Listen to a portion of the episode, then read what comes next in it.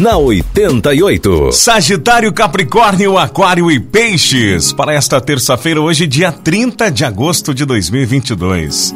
Sagitário, prepare-se para iniciar um período astral cheio de promessas, com o começo de um relacionamento que promete esquentar a sua vida. As oscilações que surgirem este mês servirão ainda para limpar a área e não devem ser temidas. O número da sorte para esta terça-feira para você sagitariano, você sagitariana, é o 73 e a cor é rosa. Capricórnio, hoje receberá um agradável convite para fazer um negócio que tem tudo a ver com os seus interesses atuais. Mas Mercúrio, o planeta que comanda as suas palavras, começa a retrograr.